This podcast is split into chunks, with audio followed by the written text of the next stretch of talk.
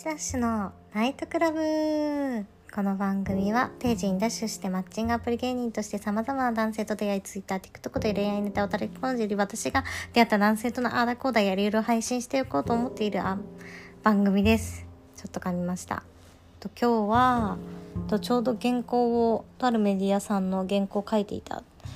んですけどそのテーマに付随して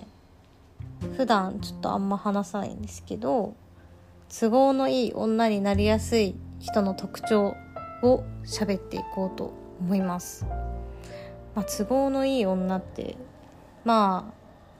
あなんだろう。簡単に言うとすぐセフレ関係になってしまって本命になれない。とかまあ彼女であっても男性に振り回されがちな人。でさらにそれを困ってる人のことを言います。なのでセフレ関係をすごい楽しんでいたり男性に振り回す 振り回されるのを楽しんでる人はまあ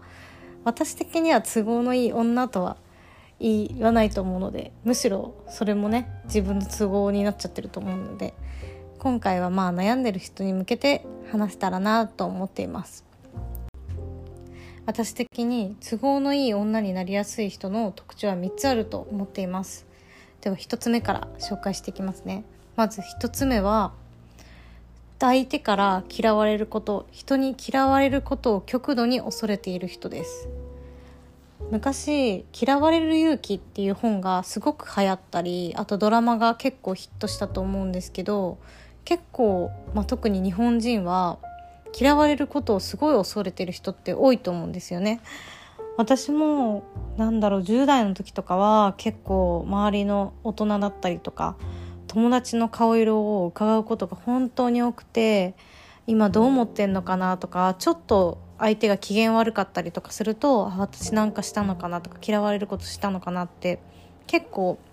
嫌われることを恐れていて、えーと、行動してた時もあったんですよ。まあそうじゃない時もあったんですけどまあなんだろうな顔色は結構伺ってたなって今になると思います。でそういう人がなんで都合のいい女になっちゃうかっていうとやっぱり嫌われないようにしようってなると相手に言われたことをそのまましちゃったりとかどうしても自分の意見を、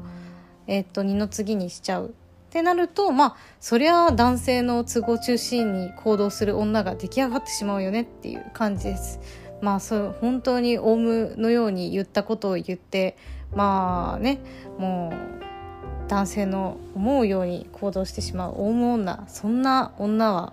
まあもちろん攻略しがいもないし男性にとってみたらもう開けられた袋閉じもう袋閉じがもう開けられてるような雑誌なので この伝え合ってるのかな。そりゃあね彼女にしたいとかなかなか思われなくなっちゃいますよね。っていうことです。まあうん。まあいい人が多いんですけどね。そういうのはね。優しい子が多いんだけど優しい子はいっぱいいるから選ばれるためにはちゃんと自分の主張もいい感じに可愛く伝えられるようななった方が絶対に人生楽しいと思うので、まあ、またそういうのもどっかで話せたらいいなと思います。2つ目は寂しさを男性ですぐ埋める人です。これ当てはまる人結構多いんじゃないかなって思うんですけど特にあの一人暮らししてたりとかうーんあとはまあ暇な人ですよね。本当にあのメンヘラとかもめちゃくちゃ暇な人に多いんでそういう時にすぐ寂しいもう耐えられないとかやることないってなった時にすぐ会える男の人を召喚しちゃう。もうほんとファーストフードもうウーバーイーツかのように男を召喚しちゃう人です。でそれ別に楽しんでれば全然いいんですよ。なんかそれもすごく素敵な素敵な生活スタイル？生活スタイルっていうのかな？まあ文化ですよね。文化です。そういうカジュアルな文化。もいいと思うんですけど、まあ、悩んでる人はまあここで一回立ち止まってみてって思うわけですよね。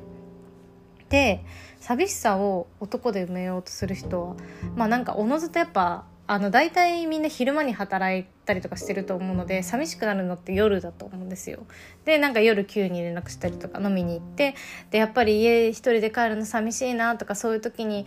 なんかちょっと気になってる男の人から「え寂しいからもう少し一緒にいよう」とか言われたらまあ別にいっかとかまあなんかすごい一緒に飲んでる時好きとかタイプとか言ってくれたからまあ寝ても付き合えるんじゃないかな大丈夫かなとか思ってまあ後で後悔するみたいな人割とまあたね相談とかも来るんで多いと思うんですけど本当に何が大丈夫なんだかちゃんと言ってみろっていう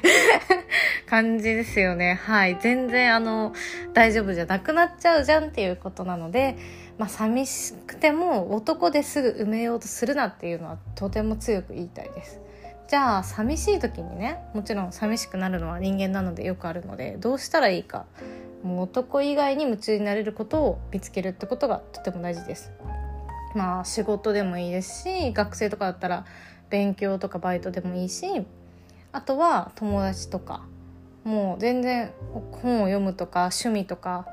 もうなんかテレビとかまあネットフリックスとかでも全然いいと思うんですよ。もうその寂しさを埋める埋めるまあ寂しさを埋めるというよりかはもう忙しかったらあの寂しいとか思ってる暇ないのでとにかく毎日を忙しくした方が私はいいんじゃないかなと思います。今までやってなかったこととかまあなんだろう誰かがハマってることとかを真似してやってみたりとか。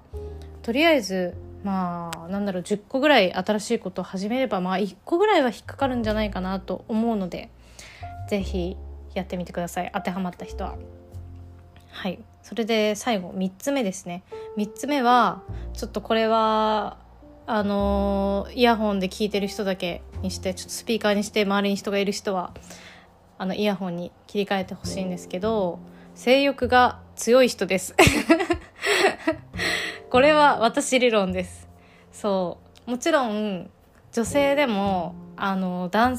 なんだろう結構男性の方が性欲が強いと言われてますが私的には結構同じぐらいなんじゃねって思っていて、まあ、人によるので差が大きいんですけど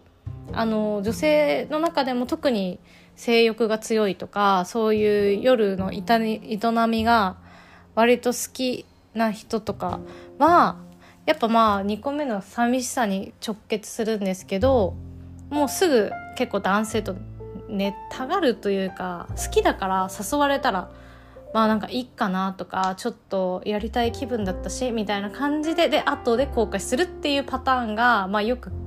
あるというか聞くんですよね。でそういう人はもう解決策としてはまあ本命になるかもとかちょっと付き合いたいかもっていう男の人と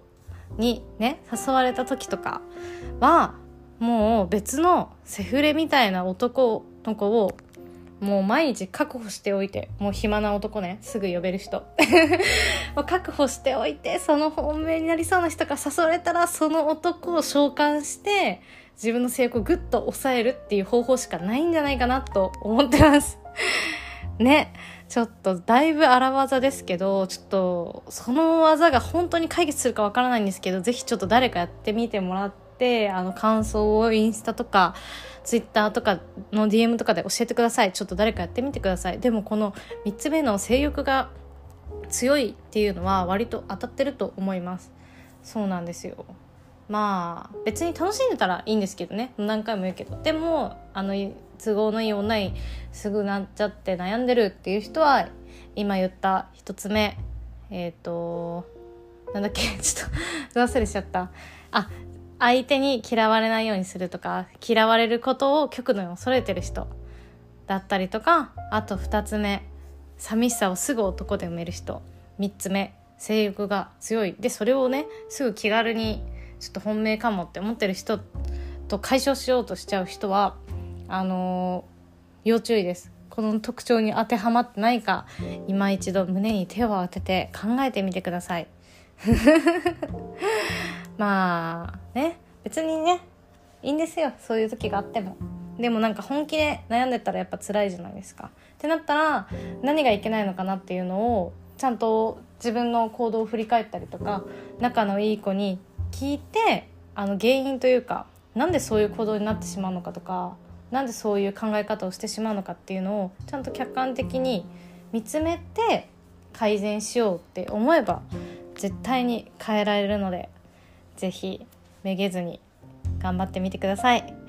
あーすごいなんか真面目に喋っちゃった。では今日はここまでにします。また次の回で会いましょう。バイバーイ。